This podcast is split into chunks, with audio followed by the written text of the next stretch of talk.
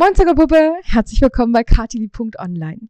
Stell dir vor, 365 Tage, das Ganze geplant in zwei Tagen im Jahr für Social Media, für dein Marketing, für deine digitale Marketingstrategie. Hm, ich weiß, schwierig, wenn man es noch nie gesehen hat, aber ich mag dir heute ein bisschen was dazu erzählen, wie das geht, wie man das umsetzt und wo du dafür die Grundlage findest. Natürlich habe ich was für dich vorbereitet und ich freue mich, dir darüber zu erzählen. Lehn dich zurück, schnapp dir was zu trinken und dann legen wir heute mit dem Thema die Basis für messbaren Erfolg Redaktionsplanung 3.0 direkt los.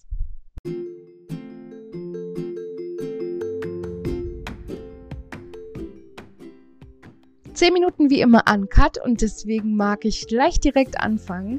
Wir wollen ja heute über das Thema Redaktionsplanung sprechen und ich weiß, dass ganz viele, auch wenn sie schon Jahre dabei sind, ganz oft dieses Thema ignorieren, aber wissen, dass das vielleicht etwas bringen könnte. Ähm, denn man hört es ja immer wieder und diese Bubble von Bloggern und Influencern und Content Creatern sprechen irgendwie immer davon, etwas vorzubereiten und dann die nächsten Wochen Spaß damit zu haben. Ist schon spannend und ich mag natürlich auch diese ganze Mystik darum vielleicht mal ein bisschen aufheben.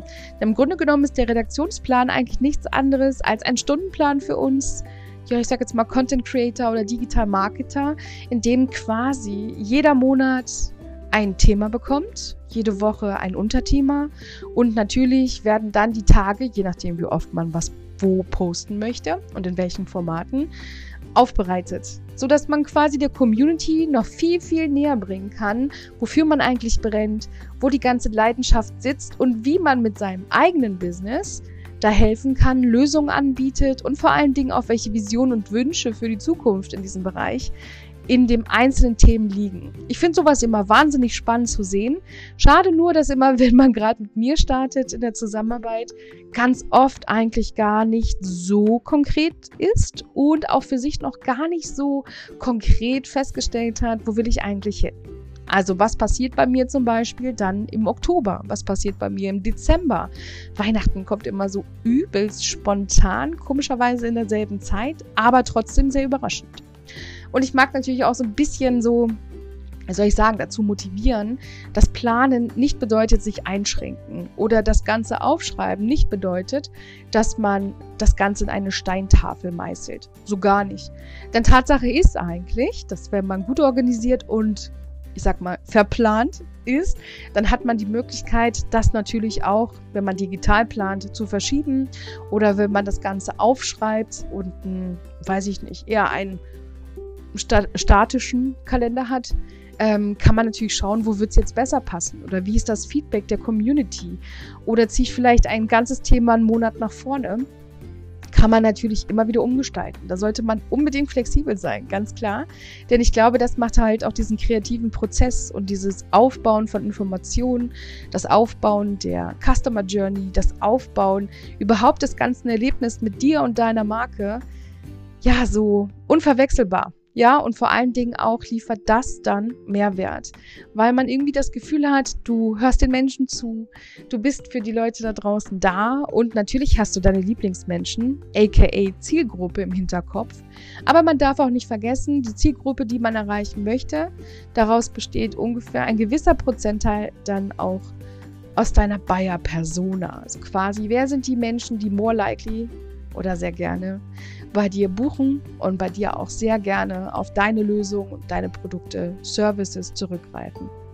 Mit dem Redaktionsplan kann man das sehr, sehr, sehr, sehr gezielt ähm, lenken, denn ich glaube, dass selber einen Plan haben und sich selbst auch auf Themen und bestimmte Lösungsansätze, die man in der Schublade hat, ja, sich freuen ja, wo ich mir sage, Vorfreude ist einfach die schönste Freude. Das bringt ja auch diesen Esprit mit der Motivation, warum man dann auch auf Instagram in der Story zu sehen ist, warum man Postings macht. Man weiß ja, worauf man hinarbeitet, als dass man ich sage jetzt eher den regulären Fall hat, ähm, ja, den Tag irgendwie rumbekommen. Das schlechte Gewissen, nicht gepostet zu haben. Das schlechte Gewissen, nicht gerade in der aktuellen 100% Kommunikation mit der eigenen Community zu stehen. Ähm, was natürlich einen Wahnsinnsdruck auslöst und damit auch Stress. Und wenn man Stress hat, dann arbeitet man nicht optimal, dann ist die Qualität nicht so gut, auch die Quantität, also das Auskommen, ähm, ja, des Contents mit den Wünschen, die du daran quasi verknüpfst, ist dann auch nicht so optimal, weil es dann diese Hinwerfen und Weglaufen Taktik ist die bringt einem natürlich nichts. Du sollst dich ja nicht in Deckung bringen, wenn du rausgehst äh, mit Kommunikationssnippets, also ob es jetzt ähm, ein Quote ist, ob es ein Angebot ist, ob es weitere Informationen zu dir und deinem Business sind, ob es Feedback deiner Kunden zu deiner Arbeit ist oder ob es dein Portfolio ja ist in einem Posting. Es hat irgendwie alles in Common, dass man doch im Idealfall mit der Community in den Austausch geht, dass Fragen gestellt werden, dass man als Ansprechpartner aktiv auch und als Experte wahrgenommen wird. Ich weiß, viele Jahre dachte ich immer, dieses ähm, Expertenstatus-Ding es war schwierig, ja, das irgendwie in dem eigenen Wording und der eigenen Rhetorik zu verarbeiten. Ich mache es auch nach wie vor nicht, aber ich glaube, dass wenn man ganz gezielt ähm, Kollegen in bestimmten Branchen ansprechen möchte, dann sollte man auch nach Experten fragen. Und es ist auch vollkommen okay, wenn Kunden oder Community-Mitglieder bei mir ist es die Zuckerpuppenbasis, ganz klar erkennen, dass man da so einen Fetisch hat für bestimmte ähm, Geschichten in seiner eigenen Branche, in denen man sich gut auskennt und einige Menschen es dann auch schon gibt, die dann bestätigen, dass du in diesem Bereich Experte bist. Und dann wäre natürlich sehr, sehr, sehr von Nachteil, wenn du sagst, okay, ich gebe euch jetzt was zum drüber nachdenken, ich gebe euch etwas zum, weiß ich nicht, Feedback geben, ich gebe euch etwas, was inspiriert und Anregung gibt und dann versteckst du dich bis zum nächsten Tag. Und dann hast du wieder schlechte Laune, weil, oder ein schlechtes Gewissen, weil du schon wieder nicht weißt, was du posten sollst. Was war das Outcome eigentlich des vorigen Tages? Verlierst deine Zeit im Scrolling ähm, in Instagram oder mit den Shorts-Sections auf YouTube oder, oder. Du weißt ja, was ich meine. Und diese Prokrastination ist auch immer ganz toll, wenn man in den Bereich geht, sich selbst inspirieren zu lassen für eigene Postings. Aber mit meiner Redaktionsplanung 3.0 kommst du an einen Punkt, wo du sagst, zwei Tage im Jahr, im Idealfall im Ende Dezember, oder wenn du quartalsweise arbeitest, jeweils dann immer zum Ende eines Quartals oder des Halbjahres, dich hinsetzt und sagst, okay, und das sind meine Themen für die nächsten Monate. Die unterteile ich in folgende Unterthemen und dann möchte ich folgende Bereiche so richtig schön beleuchten. Und ich glaube, allein dieser Move ja, der bringt dich so viel weiter. In der Hashtag Mail Detox Challenge zu Anfang des Jahres habe ich einen E-Mail-Marketing-Kurs ähm, entwickelt, den die Absolventen ja schon eher so betitelt haben, dass sie sagen, sie haben mehr bekommen, als sie erwartet haben. Denn man hat sich sehr, sehr, sehr intensiv mit der eigenen Vision, den eigenen Wünschen und der Arbeitsweise vor allen Dingen auch, wie man ähm, mehr Zeit spart, aber auch mehr Zeit bekommt für mehr Kreativität beschäftigt. Und das hat viele beflügelt und sehr zum Umdenken angeregt. Und äh, mit meinen Kalender-Workpapern, aber auch mit dem Erarbeiten der, wie man so schön sagt, Content Pillar, so nennt man das Ganze, wenn man dem Monat Themen gibt. ja, quasi, wie man das Ganze erstellt, wie man das quasi Stück für Stück erarbeitet. Ähm, ja, das war so ein bisschen Blow Your Mind Style. Es war ein komplett anderer Lifestyle. Ähm, einfach etwas, was ja die Arbeitsweise und den Flow verändert hat für viele.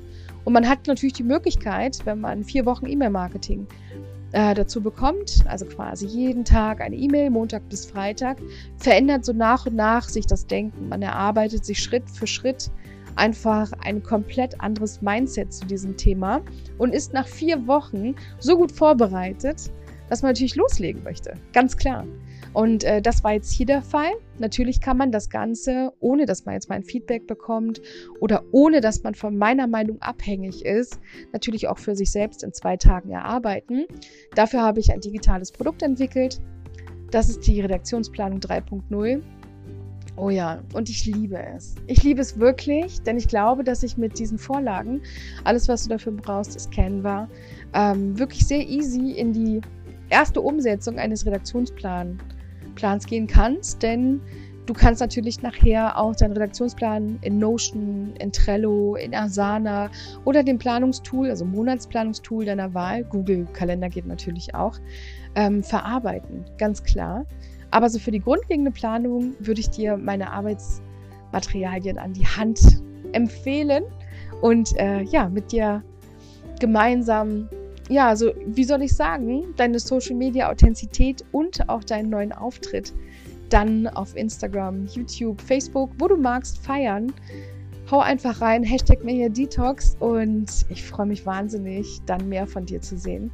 Oder auch Hashtag mir hier im Alltag. Also check mein Angebot aus, findest du hier unter der Folge oder im Blogpost. Solltest du gerade noch nicht über den Blogpost auf diese Folge gekommen sein, schau vorbei, alle Details auch dort. Und dann hören wir uns nächsten Freitag wieder. Bye bye!